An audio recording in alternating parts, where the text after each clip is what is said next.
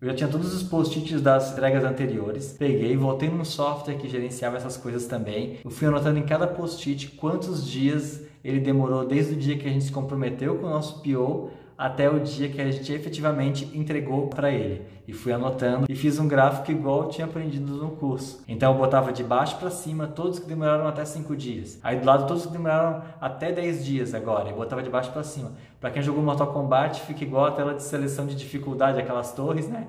Só que nesse caso, cada torre com uma altura diferente, que é o número de demandas de post-its que eu entreguei em até 5 dias, até 10 dias, até 15, até 20, até 25. E aí ficou bem claro ali que 90% dos post-its a gente entregava em até 25 dias. Algumas vezes, alguns poucos entregamos bem mais rápido, alguns outros entregamos bem mais demorado, mas a grande maioria, o grande volume ficava em até 25 dias.